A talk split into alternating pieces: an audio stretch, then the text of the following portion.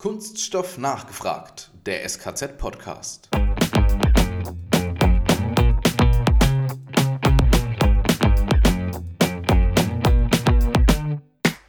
Also wir, wir glauben nicht an dieses Konzept, dass ja manche Startups verfolgen, komm, wir verbrennen so viel Geld und wenn wir noch was brauchen, gehen wir zum Investor und holen uns nochmal 100.000. Wir sind ohne Investor, also quasi nur aus eigenen Profiten gewachsen und aus dem Preisgeld von Startup Teams, die 10.000 Euro.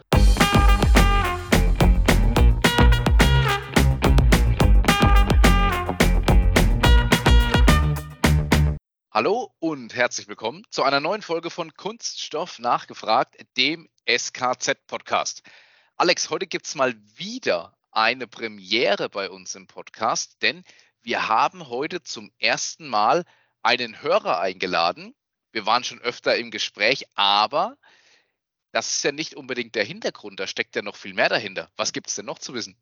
Ja, der Hintergrund ist eigentlich ein richtig cooler Vortrag auf unserer 3D-Drucktagung den ich super unterhaltenswert und einfach eine geile Story fand. Und da mussten wir den Betreffenden einladen. Vor allem ist er recht umtriebig, studiert, gründet, druckt, erfindet.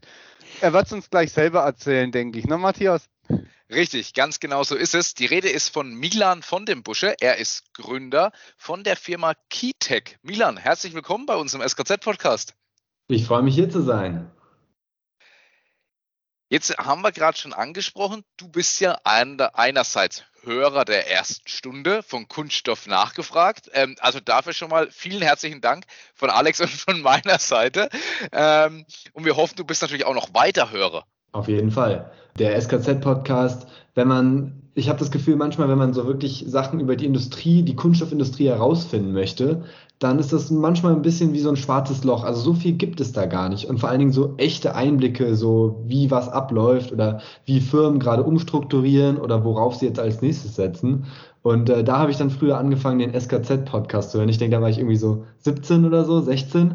Äh, ja, ich irgendwas so rund um den Dreh. Und äh, genau, das war, das war so der Anfang. Dann kurz, äh, ich glaube, er muss sich noch ein bisschen vorstellen. Wie alt bist du denn jetzt überhaupt? Wahrscheinlich ist er der jüngste äh, Gast, den wir bisher hatten. Ich bin gerade gerade erst 20 geworden.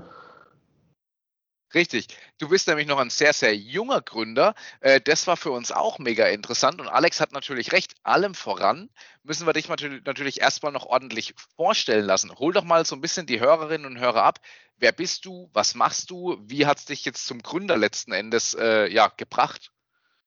Ja, also ich bin Mila, ich bin jetzt gerade 20 Jahre alt und ich bin der Gründer von Keytech. Keytech, bei Keytech, da recyceln wir Plastikmüll und machen daraus 3D-Druckfilament. Und ganz speziell bauen wir diese Maschinen, die man dafür braucht. Also alles von Mühlen zu Extrudern, Laborextrudern, Kühlstrecken und Aufwicklungsmaschinen, Durchmessermessung. Also alles, was man braucht, um aus Plastikmüll wieder neues 3D-Druckfilament herzustellen. Und das Ganze hat angefangen, wo ich 15 war, in der Garage tatsächlich, ganz klassisch, wie sich das gehört. Da hatten wir so einen Rahmen von Jugend forscht und Jugend gründet. Vielleicht kennt ihr noch diese Wettbewerbe aus der Schulzeit. Mhm. Da wollten wir ähm, Handyhüllen herstellen. Beziehungsweise ich hatte das alte iPhone, das noch nicht kabellos laden konnte. Meine Freunde konnten kabellos laden und dann haben wir mit dem 3D-Drucker Handyhüllen hergestellt mit Kupferspulen innen drin. Und damit konnten dann alte Handys kabellos laden. Und so haben wir unsere Begeisterung für 3D-Druck entdeckt ähm, aber haben auch gemerkt, wie viel Müll wir dabei produzieren, weil die meisten Handyhüllen, die meisten Prototypen waren halt Müll. Und dann auch aus Geldmangel, weil Filament ist teuer, haben wir dann quasi beschlossen, okay, wir machen jetzt, haben wir einen Küchenmixer und Gartenscheren genommen, haben das klein geschnibbelt und haben dann quasi die alten Handyhüllen mit so einer sehr improvisierten Wasserrohr, Plastikschmelz mit so einem Holzbohrer als Förderschnecke. So haben wir dann angefangen, das zu schmelzen und neues Filament draus zu machen. Und äh, das war quasi die Idee, mit der wir dann weiter durchgestartet sind. Und jetzt sind wir in einer Fabrikhalle, in unserer neuen Fabrikhalle in Darmstadt. Hierhin sind wir alle umgezogen, das ganze Team. Und je nachdem, welche Fachrichtung wir auch in der Firma haben, also wir sind immer noch das Team von den Schülern aus dem Physikleistungskurs. Und wir haben jetzt quasi alle das Studienfach genommen, um uns, was wir auch in der Firma besetzen, also Elektrotechnik oder Informatik oder Maschinenbau. Ich bin Maschinenbauer und äh, machen quasi neben parallel noch ein Studium und äh, ziehen hier Keytech hoch. Wenn ich mich richtig erinnere, Milan, kommen auch Zahnmodelle da ins Spiel. Erzähl doch mal, was es damit auf sich hat. Zahnmodelle war einer unserer ersten Kunden. Ähm, da ging es darum, Zahnmodelle ist ein schöner Use Case, weil äh, ihr kennt vielleicht diese neuen Invisalign-Schienen, diese Zahnspangen, die so transparent sind. Vielleicht schon mal gehört, mhm. dass man nicht mehr diese hässlichen Klammern hat. Genau, und die werden ja quasi so angegossen an so eine Kunststoffform. So, diese Kunststoffform, die werden mittlerweile 3D gedruckt in den meisten Fällen. Das heißt, daran wird es dann angepasst. So, und diese 3D-Druckform, im Laufe einer Behandlung hat jeder Patient zwölf von diesen Formen, weil das muss ja wieder immer wieder neu angepasst werden. So, und was macht man dann damit? Die müssen sogar zerstört werden, weil das ja wegen Datenschutz, ne? Und das heißt, das ist ein perfekter Use Case und das sind halt kleine Stücke von hochwertigem ähm, Dentalmaterial. Und äh, das war unser erster, da, das hat, also nachdem wir nach Jugend gründet in der Zeitung standen, in der guten alten Regionalzeitung, in dem Dorfblatt, war halt zufällig auch der Chef von so einer Zahnlaborklinik, sowas gibt's, äh, bei uns im Dorf. Und der meint dann so, ey, wir haben hier so Dutzende von diesen Modellen, eimerweise. Und dann haben wir die genommen und haben die verarbeitet zu neuen Filament. Und das war so das erste Mal, wo uns aufgefallen ist, ey, hier müssen wir ansetzen oder das hier ist es wirklich wert, weil es geht jetzt nicht nur darum, dass wir Ressourcen einsparen können und aus alt macht neu, was ja irgendwie ein cooler Gedanke ist, sondern man kann auch wirklich Geld damit sparen, wenn man anfängt, das alte hochwertige Material einfach nochmal zu verwenden. Auch noch mit äh, Gartenschere und Küchenhäcksler oder war der dann schon einen Schritt weiter? Da waren wir schon einen Schritt weiter. Wir sind dann irgendwann zu, äh, wir hatten ein Preisgeld von 4000 Euro von der Stiftung Bildung bekommen. Ah. Und dann sind wir zu einer Insolvenzversteigerung gegangen und haben unseren ersten Schredder geholt. Eine Hellwig-Mühle, 30 Jahre alt. Und äh, damit konnten wir dann Sachen schreddern und meine Mutter hat dann den Küchenmixer zurückbekommen äh, sehr entsetzt war, weil der wirklich nicht mehr so schön aussah. Das gab größere Haushaltsstreitigkeiten da. Und unser Extruder war mittlerweile auch schon weiter fortgeschritten. Der Hausmeister von der Schule hatte mir Schweißen beigebracht. Und dann kamen wir endlich, also dann konnten wir endlich nicht mehr nur mit so Holzsachen bauen, sondern auch so Metall. Und das war ein großer Fortschritt, war wie so eine neue, neue Öffnung. Und dann haben wir noch eine Wasserkühlung dafür gebaut mit so Aquariumspumpen. Immer noch sehr provisorisch, aber es war nun mal der Anfang. Und äh, tatsächlich war unser nächster Step, dass wir dann diesen Aufbau, diesen prototypischen Garagenaufbau, den haben wir dann online gestellt auf Instagram und etc. So unsere Plattform, die man halt so kennt. Und auf einmal bekamen wir Anfragen von Leuten, die wollten nicht Sachen recyceln, die wollten nicht das Filament kaufen, die wollten unsere Maschinen kaufen. Und da waren wir dann so, wow, okay, krass, das ist echt crazy. Und dann ging es eigentlich erst richtig los mit Keytech und wirklich umsetzen. Also ich muss da immer sagen, ich bin da mega begeistert bei solchen Stories. Äh, auch bei dieser hier, das ist wieder so klassisch, wie du halt auch gerade beschreibst, von der Garage ins erste eigene Unternehmen rein. Ihr habt euch gesteigert. Ich weiß nicht, wie, wie viele Leute seid ihr jetzt mittlerweile bei Keytech? Wir sind jetzt zu siebt. Das ist auch schon mal keine, keine kleine Anzahl mehr an, an Leuten. Das ist echt schon mal ein schöner, stabiler Wert. Also coole Geschichte. Kannst du uns noch erzählen, wie es überhaupt zum Namen kam, Keytech? ja, das kam noch von den Handyhüllen. Ihr wisst ja noch, diese Handyhüllen mit den Kupferspulen drin.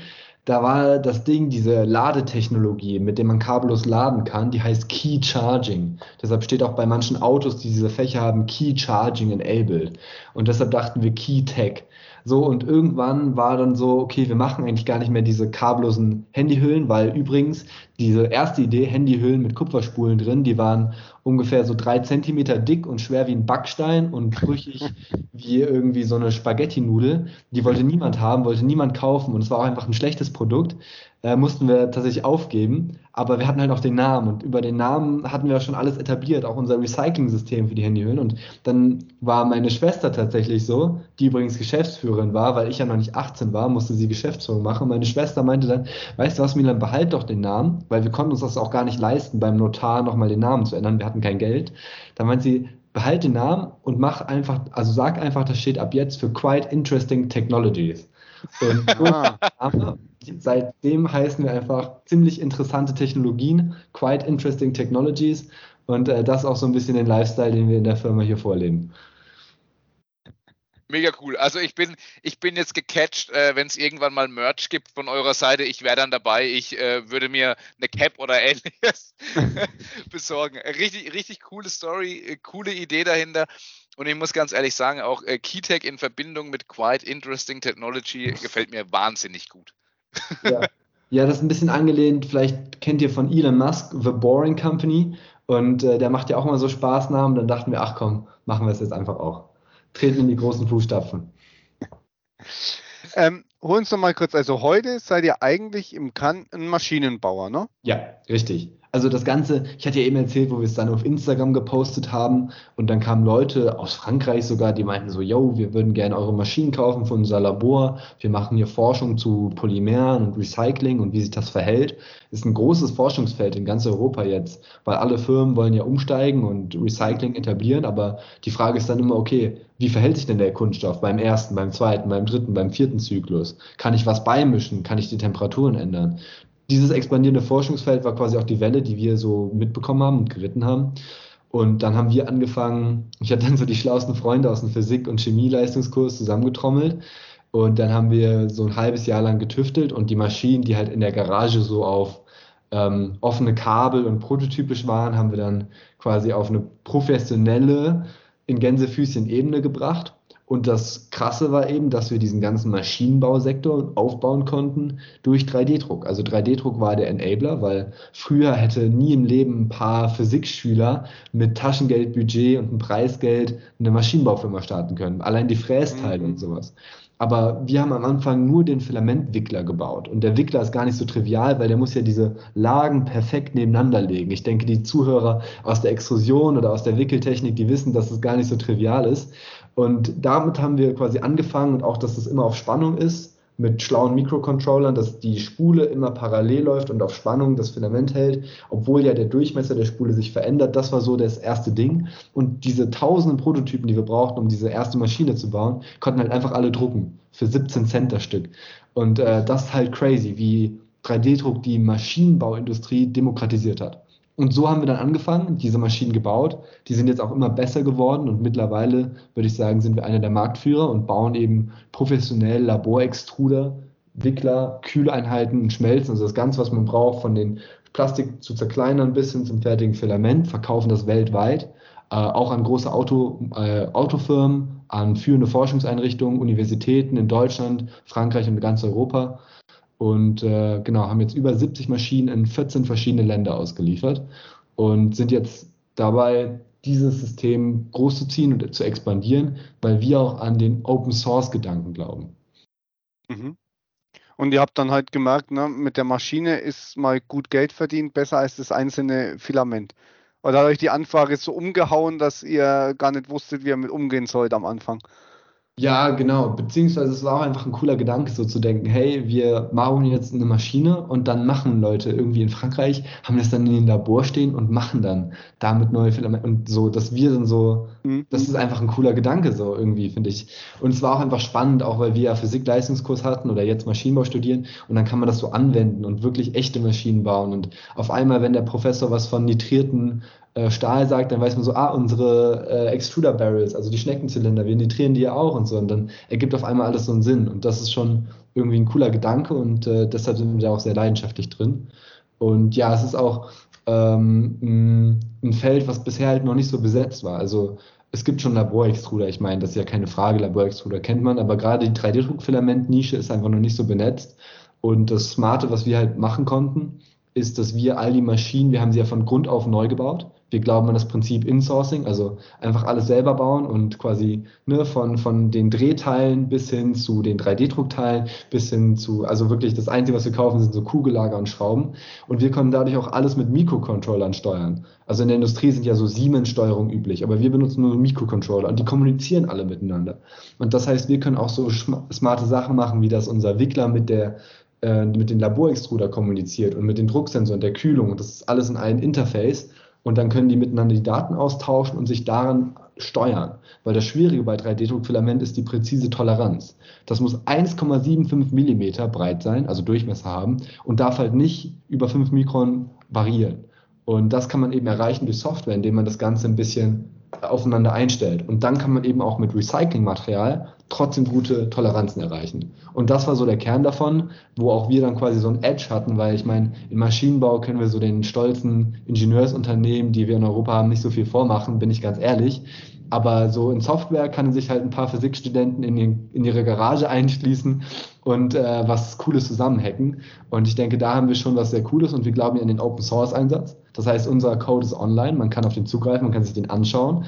Und das heißt, unser Entwicklerteam, auch wenn wir jetzt nur eine kleine Truppe hier sind, ist eigentlich viel größer. Weil dann hatten wir zum Beispiel ein, eine Universität, die hatten unseren Entwickler und den hat bei schnellen Geschwindigkeiten der Führungsarmablauf nicht gefallen. Und dann waren die so, okay, Jungs, das gefällt uns nicht. Wir machen hier, ich habe einen Kollegen, der, der hat das dann so geändert und dann war das halt viel besser. Und dann haben wir diese Lösung, weil es ja Open Source ist, haben wir es dann hochgeladen und wir haben es dann quasi für alle implementiert. Und das ist so dieser Open Source Gedanke. Und das ist eigentlich voll cool, weil obwohl wir jetzt nur ein kleineres Team sind, ist das Team größer dadurch, dass andere Leute noch mithelfen. Wenn ich jetzt eine Maschine von euch kaufe, ja. heißt es dann, ich kann mit euren Maschinen komplett mein eigenes Filament aus Abfall am Ende herstellen? Ja, also nicht aus dem gelben Sack natürlich. Ne? Also wenn man da jetzt einen Joghurtbecher mit 50% noch Joghurt drin reintut, dann wird das nichts. Also ich bin da jetzt nicht illusorisch oder so. Ähm, es geht um konkret um Abfälle auch selbst aus der 3D-Druckindustrie. Also wenn man sich vorstellt, ein Automobilbauer, die bauen ja zum Beispiel sehr viel so für Windkanäle, ne? so Prototypen für Windkanäle. Wenn die einmal im Windkanal waren, danach braucht die kein Mensch mehr. So, das ist aber kein normales, das ist ja auch meistens teures Material. Nicht das, nicht, nicht also es ist teures, meistens sogar faserverstärktes Material, das auch so ein bisschen autoähnlich ist, wie es dann auch später sein wird. So, und dieses Material, da hat man so 80 Prototypen von irgendwelchen Windkanälen, also irgendwelche, sagen wir mal, Rückwerfer oder Scheinwerfer oder sowas oder Autospiegel. So, und die schmeißt man dann in den Schredder und dann kriegt man das Granulat. Granulat kann man dann direkt in die Schmelze tun und ab dann läuft quasi alles automatisch. Man muss es einmal parametrisieren, also einmal die richtigen Temperaturen finden etc. Und dann kann man sein Filament da schön aufwickeln lassen. Und halt jedes Mal, wenn man wieder seine 80 Prototypen zusammen hat, neues Filament machen und das dann wieder reingeben. Man verliert zwar logischerweise, da möchte ich jetzt auch keine Illusor, also nicht illusorisch sein, man verliert jedes Mal an Stärke. Das kommt immer darauf an, welches Material man hat. Aber da es ja in der Regel sich um Prototypen handelt oder Teile, die nicht unter so krasser Beanspruchung sind, dann stören 5% Stärkenachlass nicht so sehr. Mhm. Und äh, das ist so der Use Case, den wir jetzt voranbringen wollen. Sehr cool. Also zu eurem Prozess, wie der abläuft, ähm, hast du schon einiges erzählt. Gerade so die Kommunikation finde ich echt eine coole Geschichte. Noch dazu, dass ihr das Open Source durchzieht, aber sogar geschickt die Vorteile nutzt. Jetzt habe ich aber natürlich brav vor eure Website angeguckt und ihr bietet auch Workshops an, richtig? Ja, das ist einfach, das sind eigentlich Schulführungen. Workshops ist ein bisschen übertrieben. Aber ja, also wir hatten immer mehr Schulklassen, die hier vorbeikommen und ähm, das haben wir dann quasi gesagt, okay, äh, wir machen das jetzt, wir wollen dann einfach das, das cool machen und haben so ein Programm aufgesetzt, wo wir dann so eine Führung durch die Fabrikhalle geben. Das Coole ist ja bei uns, bei uns sieht man ja noch alles. Also wir machen ja noch selber Recycling und selber Maschinenbau. Das heißt, bei uns kommen die Kids vorne rein und sehen halt, wie Leute Maschinen zusammenkabeln und zusammenschweißen und dann steht da so eine Maschine. So, und dann sehen sie aber nicht nur die Maschine, sondern sie sehen ja auch im Einsatz. Weil auch wenn mittlerweile der Fokus auf Maschinenbau liegt, haben wir immer noch einen Recycling-Teil, das ist eine eigene GmbH, Kita GmbH.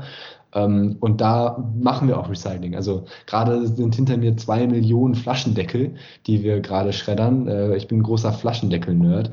Und ähm, genau, die verarbeiten wir gerade und dann kann man halt sehen, okay, hey, hier kommen Flaschendeckel rein und dann geht das hier weiter und dann wird das hier zu was Neuem und dann hat man am Ende Filament und dann sieht man aber auch einen 3D-Drucker. Wir haben hier fünf, sechs 3D-Drucker, die alle laufen und Maschinenteile produzieren. Ne? Und dann sieht man auch so, okay, 3D-Druck und das macht dann wieder ein Teil für die Maschine und die Maschine steht ja da vorne und die geht jetzt gleich raus an irgendein Werk und dann sieht man so einmal den Gedanken so komplett von Trash to Treasure, also den ganzen mhm. Prozess. Und ich denke, das ist relativ wichtig, dass man das so verankert.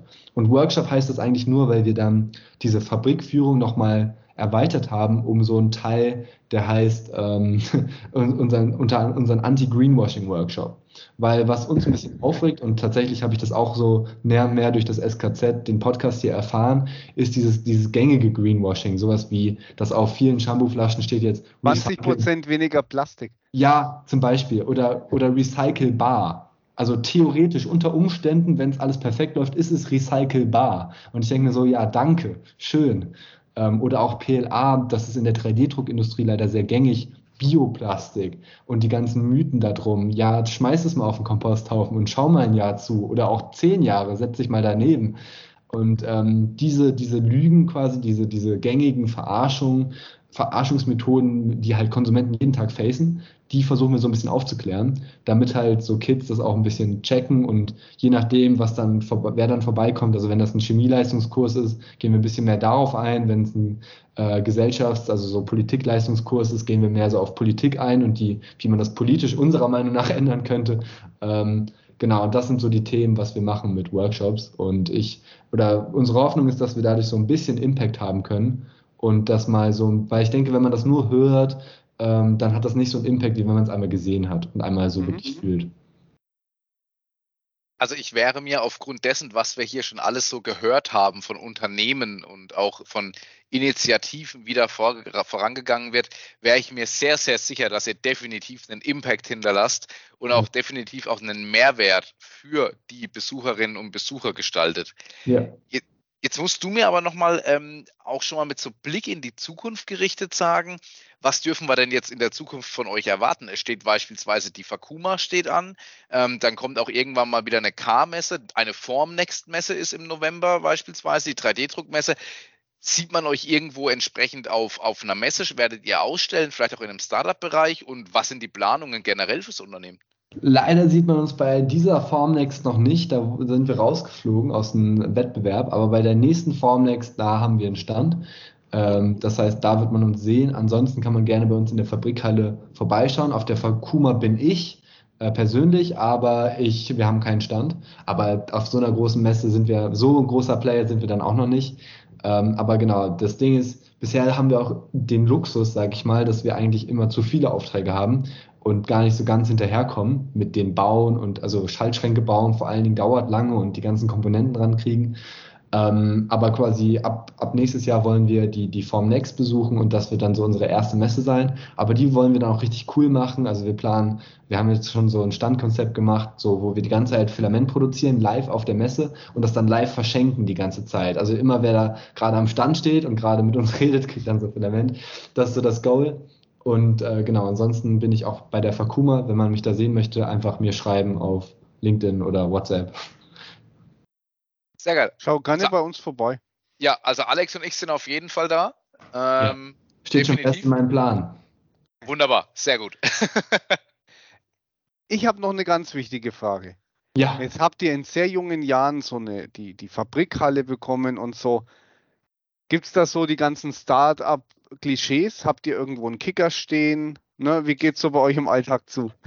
Ähm, ich denke, wir sind da ein eher konservatives Maschinenbau-Startup. Also bei uns gibt es noch die Sechs-Tage-Woche und nicht die Vier-Tage-Woche.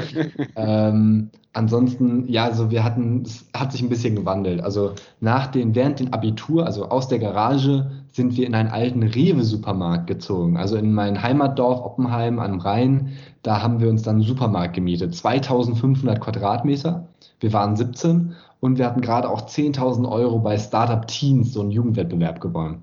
So, was macht man erstmal mit 10.000 Euro in einer Fabrikhalle mit 17? Da hatten wir natürlich auch unsere Abi-Fäden in dieser, in dieser Riesenhalle.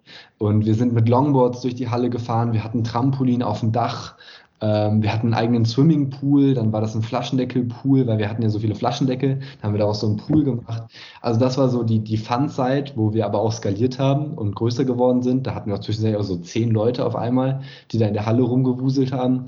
Jetzt sind wir nach Darmstadt gezogen und jetzt würde ich sagen, sind wir so langsam in der Transition von so Schüler-Startup zu Maschinenbauunternehmen, auch persönlich in der Transition. Ich denke, das ist auch relativ gravierend. Habt ihr, denke ich, auch mal irgendwann mitbekommen, so von der von Gründer zu Unternehmer. Ich denke, das mhm. ist auch ein großer Unterschied ähm, und so delegieren und richtige Mitarbeiterführung und richtige Jobs und Gehälter und sowas. Das ist gerade was, womit wir so anfangen, womit wir auch teilweise strugglen, aber wo wir uns langsam so reinarbeiten. Und jetzt hier die Halle in Darmstadt ist auch quasi was Langfristiges. Die, die Rewe-Halle war nur so, wir konnten sie für ein Jahr benutzen, bevor sie abgerissen wird. Und jetzt sind wir quasi, das war quasi unser Test, zu sehen, okay, andere machen ja ein Jahr Australien oder ein Jahr Neuseeland. Und wir haben gesagt, ach komm, wir machen ein, ein Jahr, Jahr Rewe. Genau, ein Jahr Rewe. Wir sind dann in die Halle gezogen. Ich habe tatsächlich in der alten Bäckerei gewohnt, meine Kollegen Metzgerei.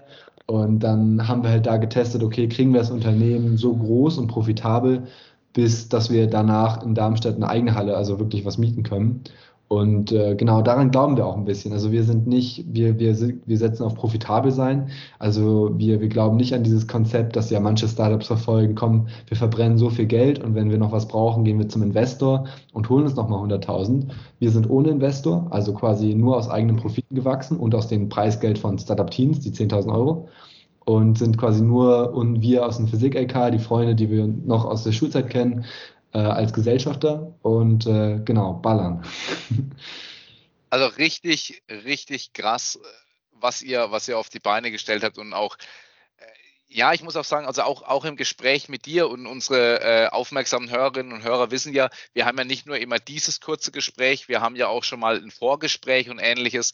Und ähm, man muss schon ganz klar sagen, wenn man sich auch mit dir unterhält, man merkt, dass da eine Professionalität dahinter ist. Es ist eben nicht nur das Halligalli und spaßige Startup. Ich glaube, das ist mit Sicherheit auch dabei. Also auch, auch, auch so schätze ich dich und euch ein, ähm, dass ihr mit Sicherheit auch euren Spaß habt. Das wäre auch komisch, wenn bei einer sechs, Woche, äh, sechs Tage Woche auch kein Spaß irgendwo mal dabei ist.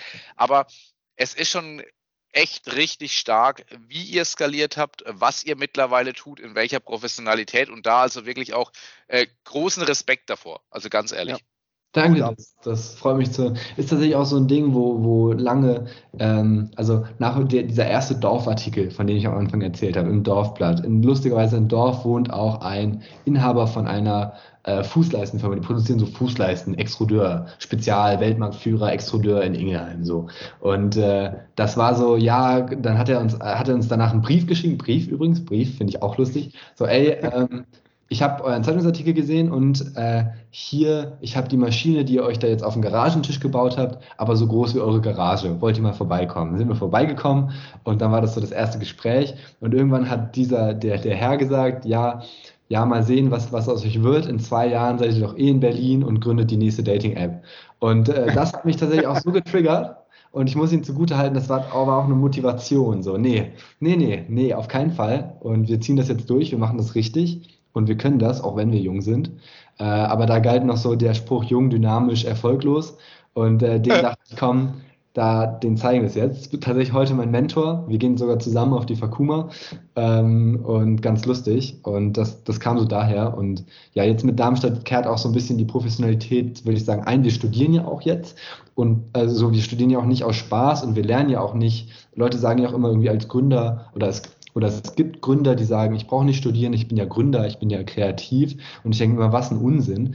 Ähm, also so ein technischer Hintergrund, wenn man eine Ausbildung macht, einen Meister macht oder ähm, ein Studium macht. Also wir lernen ja Sachen in der Uni, die auch uns wirklich in der Firma betreffen. Also wie man nitriert, wie man härtet, wie man programmiert und strukturiert programmiert, sodass unser Open Source Code auch irgendjemand mag oder liest oder sich gerne anschaut. Und diese Sachen können wir dann eben auch in das Unternehmen einbringen. Und das, denke ich, hat unser ganzes Maschinensystem nochmal auf eine neue Ebene gehoben.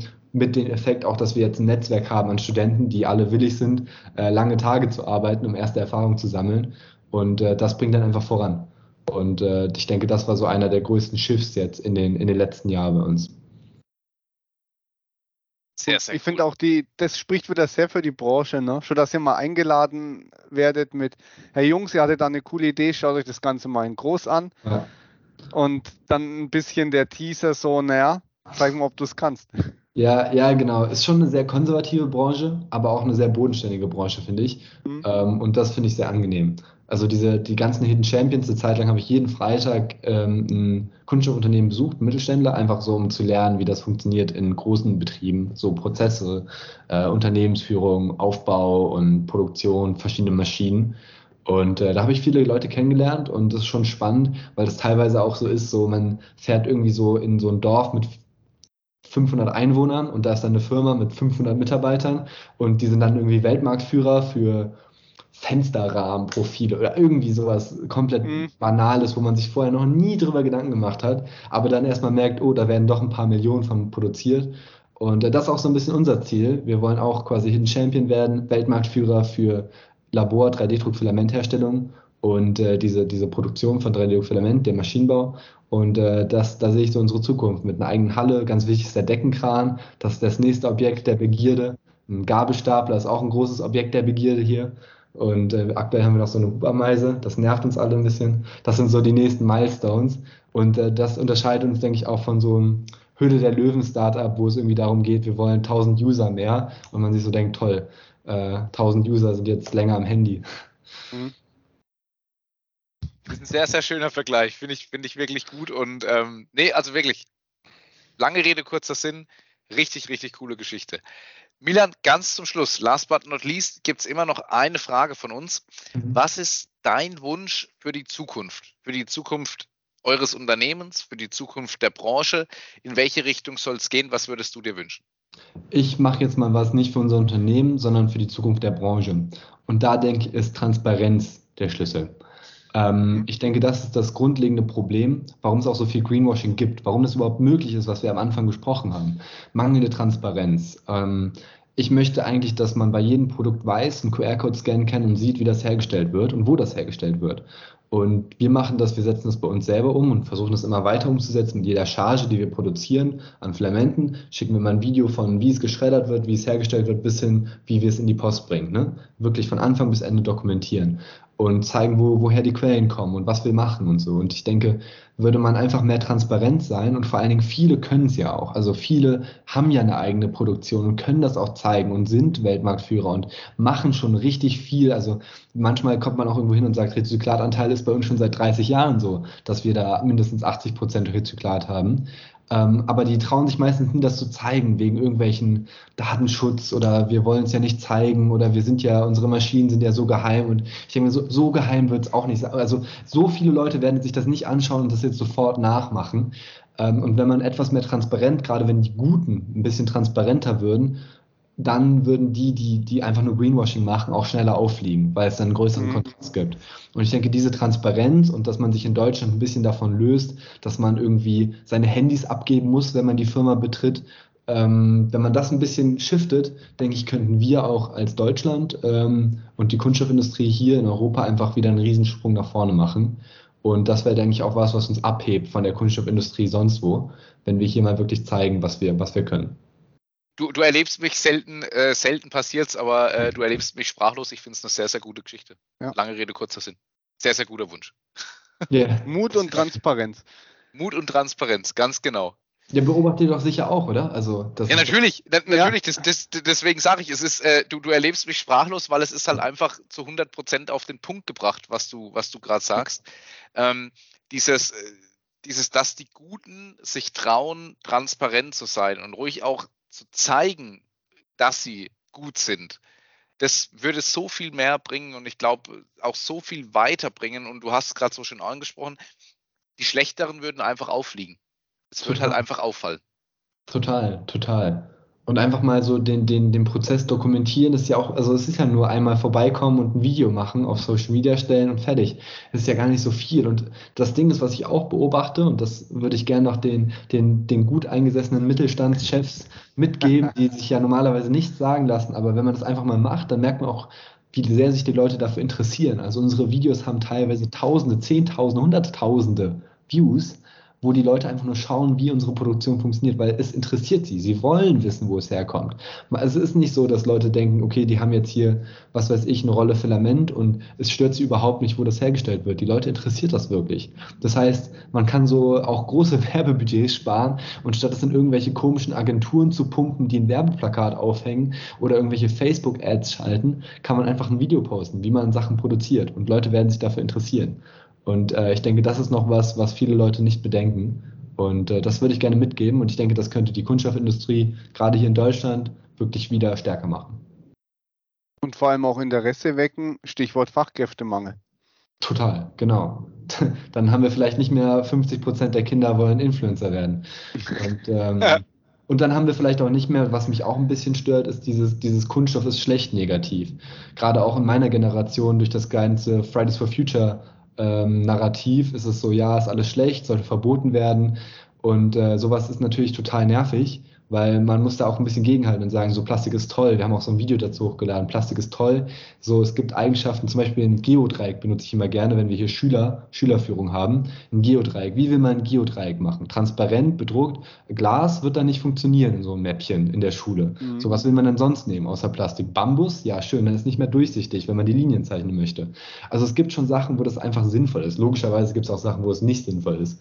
Aber es gibt eben Sachen, wo es wirklich sinnvoll ist, wo man es auch nicht ersetzen kann und ähm, wo man dann einfach drauf schauen muss, okay, was ist hier wirklich recycelt und was ist wirklich ein nachhaltiger Prozess. Und da gibt es wirklich Sinn, wenn wir alles aus Bambus machen. Oder ist es nicht am Ende sogar, wenn man die CO2-Bilanz anschaut, schlechter. Und dieses Narrativ zu brechen, da würde eben auch helfen, wenn die, die Hidden Champions mal nicht mehr ganz so hidden werden, sondern auch mal ein bisschen mehr zeigen würden transparent sein würden. Und das, das könnte auch wirklich gesellschaftlich viel bewirken, wenn man da so ein bisschen, sage ich mal, Erziehungsarbeit leistet.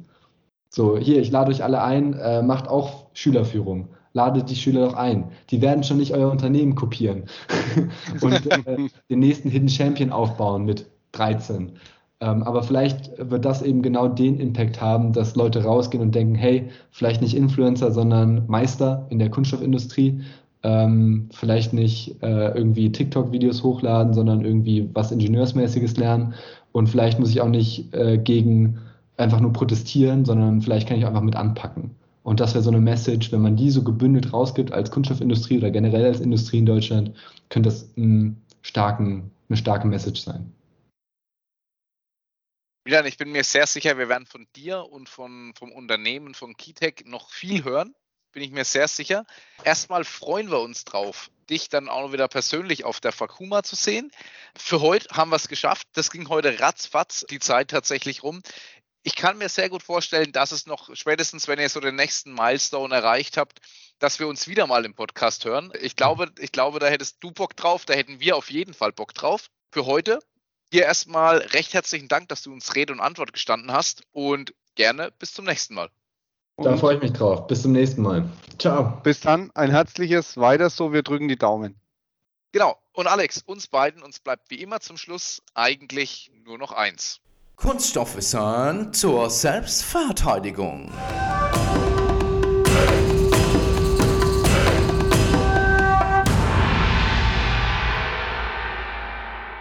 Du Alex, woraus werden eigentlich Tischtennisbälle hergestellt?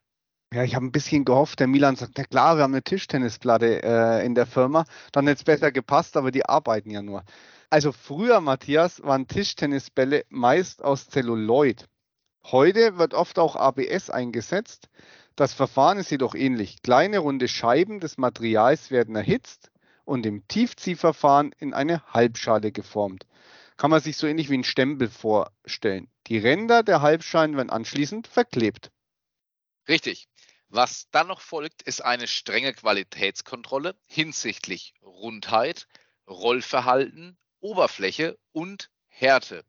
Übrigens, insbesondere bei Wettkampfbällen sind hier nur minimale Abweichungen zulässig.